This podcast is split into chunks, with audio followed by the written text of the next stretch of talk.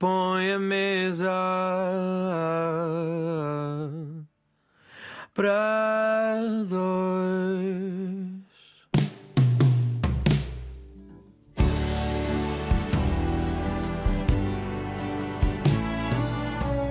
Olá, boa noite, bem-vindos ao Mesa para Dois. Eu sou o Diamantino José e hoje tenho comigo à mesa o professor, coordenador do Serviço Educativo da Casa da Música, no Porto, membro do grupo A Capela Vozes da Rádio, que ajudou a criar em 1991, e também ator.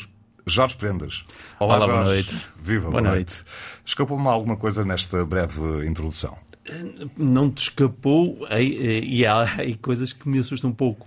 Eu, uhum. curiosamente, ainda há bem pouco tempo, dizia que uh, às vezes quando apareço como ator eu até me arrepio, porque acho que é, é ultraje para, para, para aqueles que são os verdadeiros atores. Eu tenho a sorte de ter um grande amigo, uh, que é o Edgar Pera, que me convida para alguns dos seus filmes e hum, muitas vezes para a parte musical e, e faz com que depois eu entre como ator, mas na realidade é, eu acho que é até um pouco insultuoso para a classe eu estar integrado. E compuseste inclusivamente a banda sonora de um filme. Eu compus de, de, vários. Uh, há uma há de um filme, o Delírio em Las Vedras, em que a música é toda, é toda minha, também do Barão. Uh, e um que estará para estrear agora, em finais de outubro, que é um, o Não Sou Nada, inspirado na, no Fernando Pessoa e em, toda, em todos os personagens que ele criou uh, através das coisas que deixou escritas. Um, e, e esse aí fiz também a banda sonora. Já agora, qual é a tua relação com o cinema? Pronto, enquanto ator, já percebemos que tens algumas reticências, uh, mas enquanto espectador? Enquanto espectador, sou um espectador atento, uh, consumo menos do que aquilo que gostaria, mas tem a ver com questões de tempo. Um, gosto, tenho, tenho, um gosto plural. Uh, curiosamente, ultimamente tenho, tenho, consumido algum cinema brasileiro por, por questões também de, uh, diria quase de identidade. Uh, e sempre que posso, obviamente, vejo, vejo. Tenho, acho que todos nós passamos isto na vida. Houve uma fase em que as minhas idas ao cinema era para, era para ver filmes que não eram provavelmente os filmes que eu escolhia, mas que os meus filhos escolhiam. Uh, e curiosamente, ainda há relativamente pouco tempo, uh, fui, fui fazer uma espécie de revival disto, né? fazer assim um. Uh, fui com a minha filha ver a versão live action do, da, da Pequena Sereia. Uh, mas, mas, como te digo, uh, gostava, gostava de ter mais tempo para poder consumir mais cinema, para estar mais perto uh, do cinema, mas sempre que possível aproveito e vou ver. A Casa da Música é um fenómeno. É uma casa que está quase sempre lotada, está com uma agenda super preenchida e uma das vertentes importantes da Casa da Música é este serviço educativo de que tu és coordenador. Uhum. Em que consiste este serviço? O serviço educativo existe uh, na Casa da Música uh, antes mesmo do edifício existir, o que é o que o torna único também por aí. Uh, eu costumo contar esta história muitas vezes. Os serviços educativos começaram a aparecer na, no pós-guerra da Europa, em, em, museus e depois em outras instituições culturais, um pouco para trazer pessoas às, às, às instituições. O da Casa da Música, de facto, nasce antes da própria casa, nasce uh, na sequência daquilo que foi o Porto 2001 e desde 2001 deixou muito clara a sua missão de estar perto de todos e não ser apenas um serviço educativo que promove uh, concertos uh, ou, ou, ou, um, ou, oficinas que nós fazemos para alguns ou para uma, para uma, uma elite até. Uh, há um trabalho na comunidade e para a comunidade que é, que é muito presente, que é muito vincado. Uh, e, portanto, eu disse que isto começou em 2001. Em 2001 fez-se uma ópera com um, ehm, pessoas do bairro de Aldoar e, portanto, fica aí muito marcado o Wojciech que foi feito em 2001 para o Porto 2001, exatamente com pessoas do bairro de Aldoar e fica aí muito marcado aquilo que era e, e que vai definir para o futuro o, o, o, serviço educativo. E ele hoje mantém essa missão, a, missão de chegar a tudo, a todos uh, e a todo lado E, e isso é, para mim, é, é, é, de facto o lado em que eu me revejo muito no, no meu trabalho, o que me revejo muito nesta, nesta filosofia e, e, que no fundo é o meu trabalho, não é? é portanto, este serviço educativo uh, está no terreno, está Uh, junto de comunidades mais desprotegidas. Deixa-me só interromper. Eu lembro-me de ter feito uma reportagem e achei muito curioso o conceito uh, na Ribeira do Porto, uh, uhum. porque era lá que, que tu ensaiavas um, um, grupo de pessoas sem uhum. abrigo, creio eu. Certo. esse projeto mantém-se? Esse projeto mantém-se. Uh, esse projeto que, que, se chama Som da Rua e que é um, é um dos meus projetos de vida, diria eu, uh, mantém-se. Teve uma paragem obrigatória por aquilo que foi a pandemia e, e, por, estar, e por estarmos uh, em risco todos, com pessoas que têm um risco acrescido, porque muitas delas têm, têm problemas de saúde e, portanto, naquilo que foi um período muito longo entre 1 de março de 2020 e 19 de outubro, repara que eu, que eu decorei as datas, a 19 de outubro de 2022 não houve som da rua.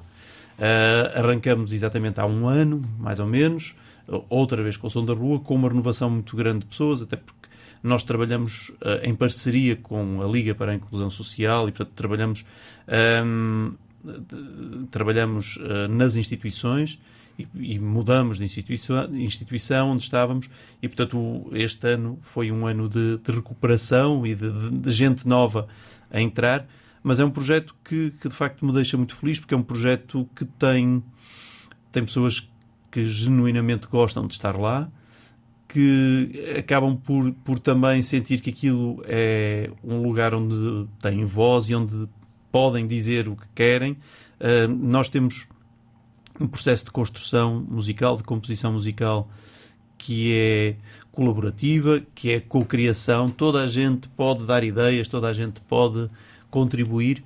E isso faz com que, com que as pessoas gostem de estar ali e, e, e faz-me sentir que, que, de facto, a música é, é uma ferramenta poderosa naquilo que é um caminho que temos, acho que todos temos a responsabilidade, um caminho de estreitar as diferenças entre pessoas.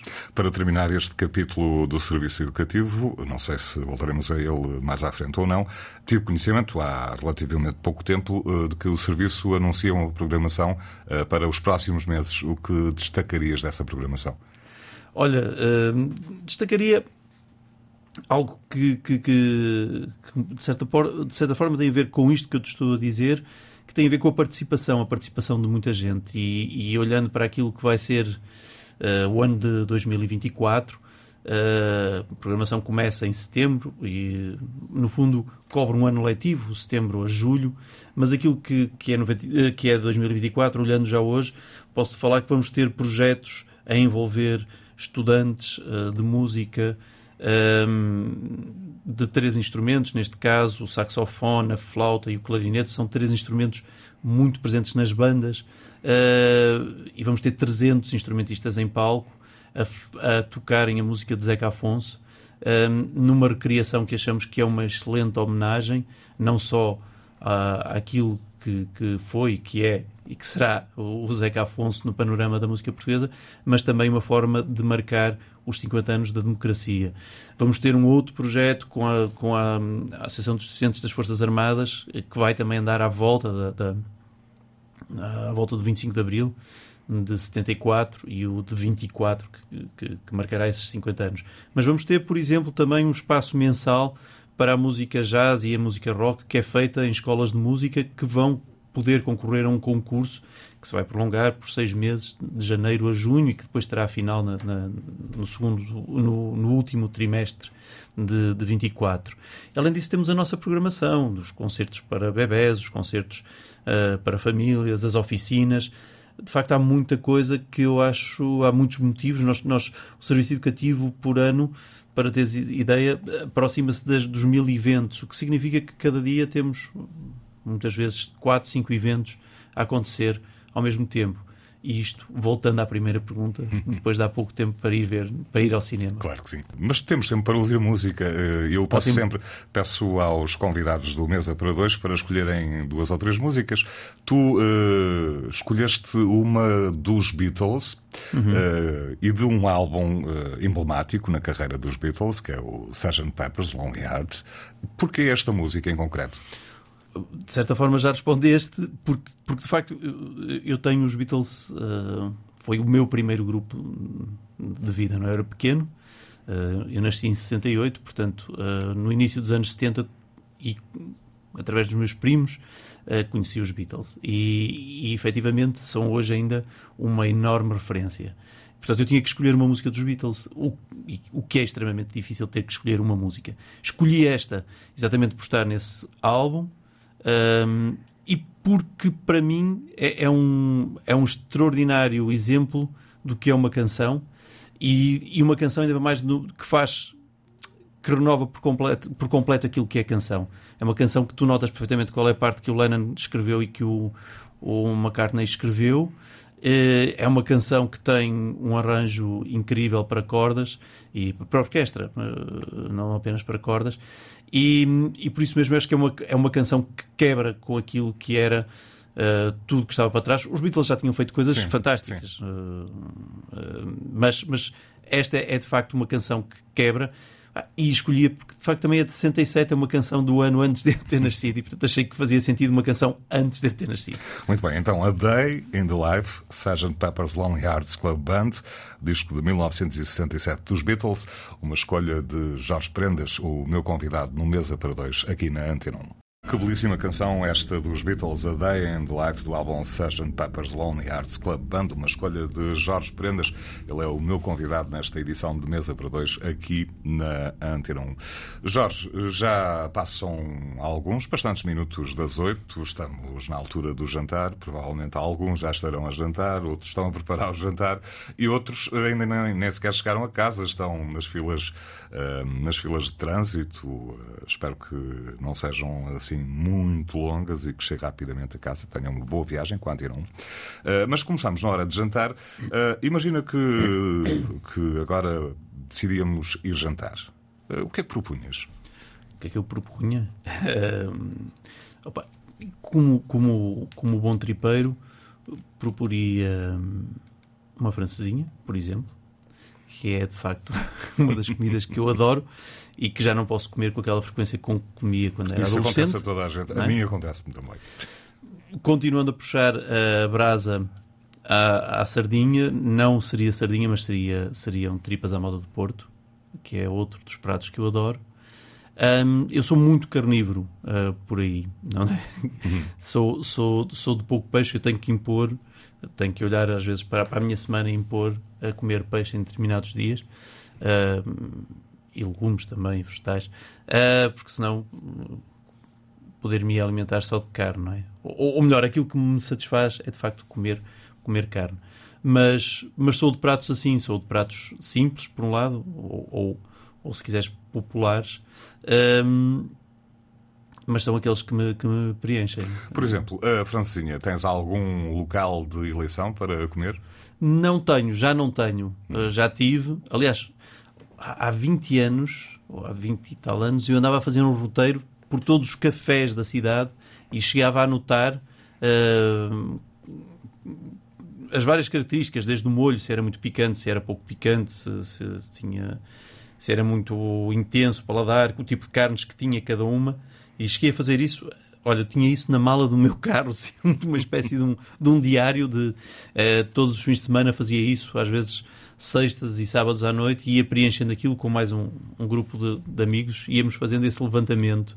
É- Uh, na altura ainda não, uh, por exemplo, ali no centro do Porto, uh, ainda seria mais fácil fazer do que que se é o o- quisesses fazer hoje em Claro. dia. Porque está tudo cheio, cheio de turistas, é uma coisa incrível. O Porto está completamente Sim. transformado, não é? Sim, completamente, completamente. Em relação, eu estou a falar exatamente numa altura de um porto decadente, de um porto quase abandonado, não é? Estou a falar de finais dos anos 90, inícios, inícios de 2000, de um Porto que, que por vezes era preciso até ter alguma coragem para andar na rua. Uh, Eu lembro perfeitamente esses chamos. Uh, e portanto era, era uma. E, e, de facto também eram muito poucos os cafés, porque é interessante perceber que a Francinha houve ali um, um período grande que nem que foi desaparecendo, uh, pouco se falava, eram, eram cafés que as faziam, e depois, só depois é que começou a ser um, um prato muito conhecido. Eu lembro que nessa altura muitas vezes ia à Galiza, à cervejaria Galiza, que penso que já não existe, entretanto fechou. Uh, uh, creio que terá voltado a, a, abrir, não sei com que gerência. Certo. Uh, mas era um dos sítios onde. Portanto, era aquela zona ali do, do, do Campo Alegre, Capa Negra e, e a Galiza. depois lembro-me de outros, de outros sítios. Um que começou depois a falar-se muito era o, o Buffet de Fase, sim, também, sim, também fui sim. ali na rua, rua de Santa Catarina, sim, quase a chegar ao Marquês. À, junto à, à, rampa da escola normal. Exato. Uh, Café Rio de Janeiro, no, no Carvalhido, por exemplo, onde também fui já há muitos anos experimentar a Francisco, fez parte desse tal roteiro. E claro, ouvintes, depois... ouvintes têm aqui uh, matéria para explorar. Se gostarem de francesinhas, o Jorge Prendas. Podem. É Entrem em contato comigo. Exatamente. Como portuense de Gema, uhum. uh, tu nasceste no Porto. Eu nasci no Porto. Como é que olhas eh, para a cidade hoje em dia, para, para a gentrificação, este turismo em massa e a uhum. fuga dos, dos portuenses para, para os arrabalos, digamos assim? Certo. Olha, eu, eu, tento olhar com, com os dois olhos, apesar de já estar a usar óculos, uh, tento olhar com os dois olhos bem atentos. E o que eu quero dizer com isto é que não vejo só uh, benefícios, nem vejo só uh, malefícios nisto. eu no outro dia estive com o Sérgio Castro, de resto um, um colega e é uma pessoa que eu, que eu, que, eu, gosto muito, um bom amigo. O Sérgio Castro está a viver em Vigo desde 1985. E exatamente nós estamos a falar. Nós estamos a falar do vocalista dos Trabalhadores de Comércio. Estamos a falar do, do grande Sérgio Castro, Sérgio dos sim, Trabalhadores sim. de Comércio. Estamos a falar de uma pessoa que está em Vigo desde 1985. Uh, em 85 eu era ainda um adolescente e o Sérgio, uh, nós estamos a falar isto porque as vozes gravaram uh, em agosto com, com os Trabalhadores de Comércio, no, no novo disco dos Trabalhadores, e fomos a Vigo gravar. E, muito naturalmente, a conversa do Porto e tal, e e eu disse: Quantos anos é que estás aqui, Sérgio? Ele, desde 85, já vai fazer 40 anos. Estou quase a chegar aos 40 anos aqui em Vigo. E disse: Pá, mas vieste para cá porquê? Pá, porque era impossível alugar casa no Porto. Eh, e porque era impossível viver no Porto, porque era uma cidade muito cara. E eu, pá, vim para aqui. e Esta cidade tinha uma movida incrível, que continua. Sim. Tinha casas mais baratas e a alimentação ainda era mais barata. E ganhava-se melhor. Portanto, o problema do Porto não é de 2023 em 1985 já havia este problema. A primeira casa que eu tive, a primeira casa que eu tive hipótese de ir habitar uh, sozinho, neste caso não foi sozinho, mas uh, com a minha mulher para, para pronto, para, para, para, vivermos juntos, não foi no Porto. Eu não tinha capacidade de alugar nem de comprar casa no Porto. Uh, foi na Maia. E só tive capacidade de voltar ao Porto aproveitando uma época de maior crise em que foi possível comprar casa, em 2017, penso eu, no final uhum. daquilo que foi, foi a, a, a, nossa crise, se é que ainda, se é que ainda não estamos nela, né? se é que já saímos. Ou seja, o que eu quero dizer com isto é que o Porto nunca foi o paraíso. Não é? E eu lembro há um bocadinho que estávamos a falar, estávamos a falar do Porto dos anos 90, eh, era um porto de casas abandonadas, era um porto. Lá está, decadente. Decadente, não é? Ali a, na zona da Baixa, a Ribeira. A decadência tem a sua beleza, Sim. mas quando, quando vivemos nela não é muito bom, não é? Portanto, Sim. o que é que eu acho?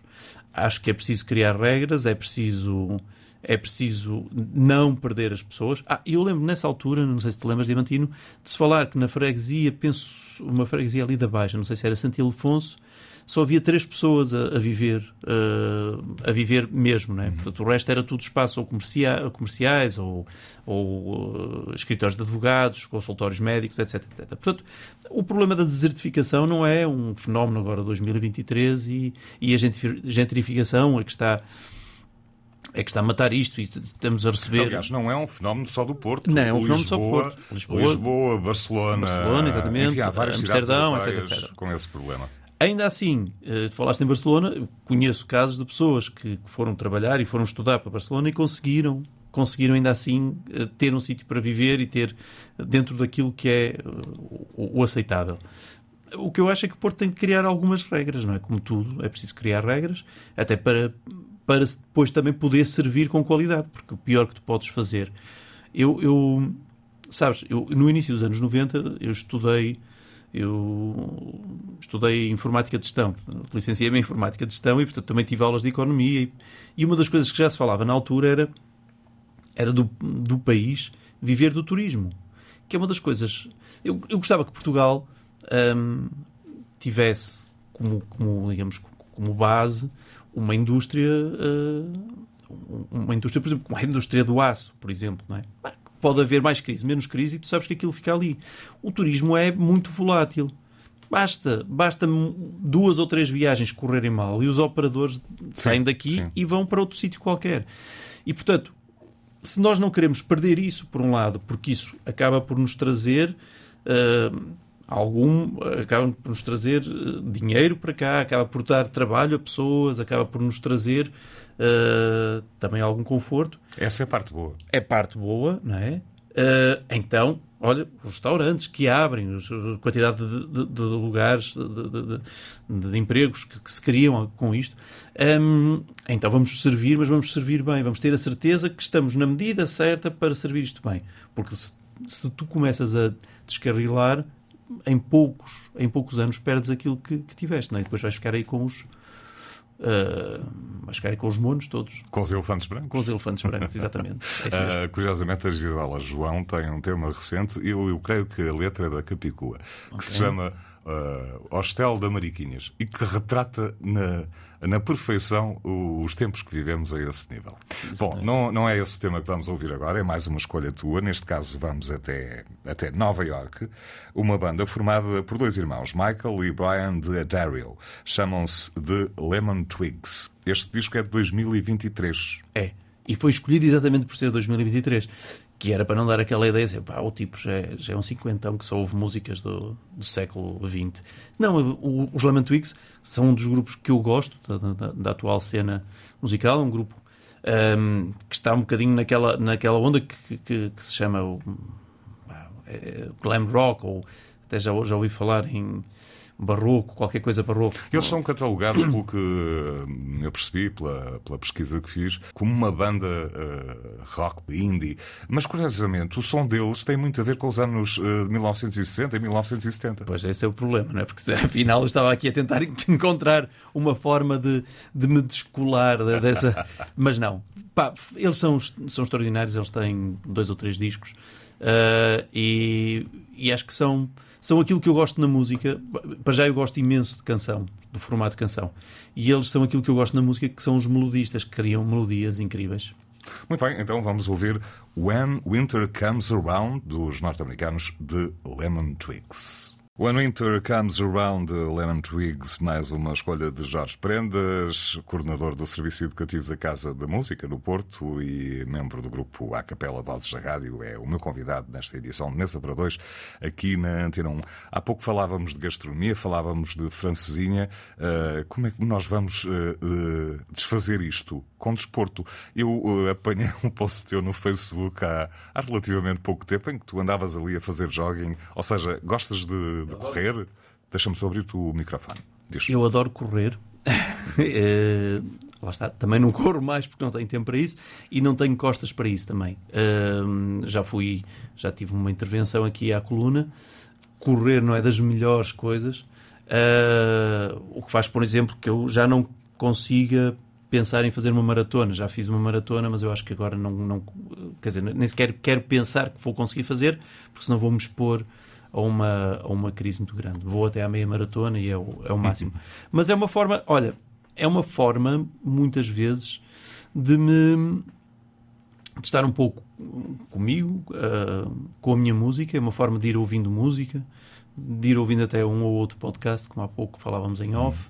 Uh, pá, e é uma coisa que de facto para mim é, é libertador. Como é óbvio, com muito calor custa um pouco, se calhar é melhor correr ao fim da tarde, com chuva também custa um bocadinho, mas não há nada melhor do que depois chegar a casa e tomar um banho quente. Faz, faz, bem ao corpo e muito bem à alma e ao cérebro. É exatamente isso, hum. sabes?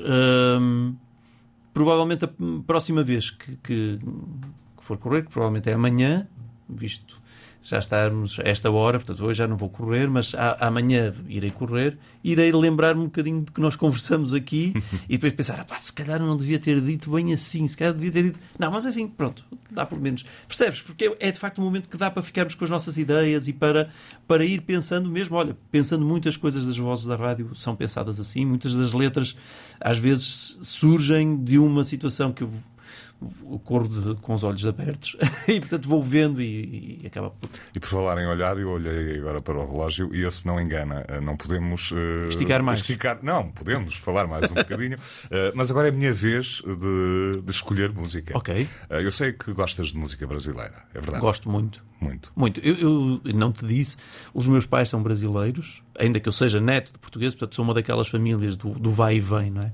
Mas Uh, o que é que isto também me moldou? Ou o que é que isto uh, contribuiu? Contribuiu bastante para aquilo que é o meu gosto uh, pela, pela, música e pela cultura brasileira, porque na realidade os meus primeiros anos foram também ouvir muita música brasileira, os, os vinis que meu pai tinha trazido do Brasil. Muito bem, então olha, vou propor-te aqui uma canção do Caetano Veloso, mas interpretada por um grupo português. Vamos ouvir? Ok. Jorge Prendas, reconheceste este grupo? Vagamente, sendo que, que, já não me reconheço muito a cantar isto. Quanto tempo é que isto tem? Isto tem, esta gravação já foi feita há mais de 26 anos. Isto foi nos inícios de 97. Eu tinha muitas coisas para te contar sobre a gravação deste disco e que certo, não temos disco, eu sei que não tens, mas só para te deixar o aperitivo. Este disco foi gravado por um senhor chamado Noel Harris, que pouca gente conhece, é um técnico de som inglês, de origem hum, uh, não é nepalês, ele é do Sri Lanka, Sri Lanka uh, que vive em Londres, e que uh, nós conhecemos numa gravação que ele tinha feito com o Rui Veloso e depois convidámo-lo. Com o Rui, com o Rui não, com a Ala dos Namorados, acho eu. Este com o Rui também. Pronto. Depois convidamos. O que, é que, o que é que foi bom? O Noel é uma pessoa fantástica, ainda hoje mantenho uma, uma boa amizade com ele, mas foi um indivíduo que trabalhou com os Queen, com o Paul McCartney, com o David Bowie, com o Van Morrison, com os The Cult, eh, com os Heróis del Silêncio. Grande background. Ou seja, as, as gravações deste disco foram fantásticas na troca de. Na troca não, era só ele que tinha os cromos para, para, para nos dar um, histórias com o George Michael, etc, etc. É um bocado a sorte também de quem vive e quem trabalha no, ali no, no meio de Londres, não é? Mas, obviamente, se trabalhava lá é porque tem e continua a ter uh, mérito para isso. Mas, de qualquer maneira, foi extraordinário saber histórias incríveis que ele nos foi contando desta, desta gente toda. E foram gravações que guardo muito boas memórias do Noel. Um, como tu dizia em off, eu já não me revejo a cantar aquilo assim, porque tenho a clara sensação que que acho que já evolui um bocadinho enquanto intérprete daquilo que fiz ali. E como é que estão as vozes da rádio hoje em dia? As vozes, eh, desde do início de 19, são um quarteto. Eh, estão bem, gravaram o ano passado um disco com uma série de músicos brasileiros, um disco que se chama Brasil, eh, um disco que brevemente estará aí nas, nas, plataformas digitais. Foram lançados alguns singles na altura, até porque nós queríamos fazer o lançamento do disco e queríamos aproveitar um pouco também da, das eleições uh, do Brasil, mas é um disco que tem a colaboração olha, do MPB4, o, o grupo que seguiu sempre e que acompanhava o, Chico Buarque, que tem o Ivan Lins, que tem uh, o Tonico da Vila, o filho do Martinho da Vila, que tem o Douglas Germano, que não é muito conhecido cá em Portugal, mas é o nome maior da, da, da cena de São Paulo. Bom, são são 14 convidados fantásticos brasileiros que cantam e com quem partilhamos o disco cantam canções nossas. Eu creio que uh, as Vozes da Rádio serão o único grupo português de, hum, de música à capela. Existiam o, os Canto Nono, aqui do Porto, um, um, grupo fabuloso, mas que entretanto foi desaparecendo. Os Canto Nono vão tendo. Uh, eu não conheço alguns, alguns dos membros, ou de, de, que já foram membros, membros do, do, do, do Canto Nono, alguns do, da atual formação. Eu penso que vai tendo uma. uma uma carreira intermitente, não é? Portanto, vão, fizeram um concerto há cerca de um ano no, uh, no até no Coliseu, um, mas penso que não têm, não estão disponíveis no mercado, como estão as vozes da rádio. Houve também em Lisboa o Estete Vocal há muitos anos, sim, mas sim, que terminaram logo ali no, no final da década de 90. Nós, de facto, aparecemos no início de 91 e estamos há mais de 30 anos. E por cá se mantém, não é? Faz de nós uns dinossauros da, da música. Mas, mas a, a música, no vosso caso, não dá para alimentar eh, quatro famílias? a música no nosso. o- as vozes da rádio não dão para alimentar quatro famílias, não. Não dão. O que, por um lado, eh, diria que, que é uma pena, porque eu gostaria de, de ter, obviamente, muito mais tempo para dedicar às vozes, enquanto escritor das canções das vozes, enquanto pessoa que faz os arranjos para as, para as vozes. Se vivesse só das vozes, teria muito mais tempo e, portanto, a nossa produção seria muito maior. Ahm, e obviamente acho que também ganharíamos do ponto de vista vocal, cantar mais uns com os outros, mas de qualquer maneira ah, todos nós vivemos da música, não é? Portanto, todos nós estamos ligados a uma forma. Ainda há pouco falávamos, eu estou, estou na casa da música, vou fazendo outros, outros, outros trabalhos também enquanto músico. O, o Rui Vilhena ainda Rui Vilhena- recentemente esteve no Ateneu no Comercial Ateneu do Porto. com, com, com um espetáculo em nome próprio e vai fazendo também muita coisa. Quer o Tiago, quer o Tommy são pessoas que estão ligadas ao, ao ensino e estão ligados também a outros projetos musicais. Portanto, somos todos hum, profissionais da música, não somos apenas e só profissionais das vozes da rádio.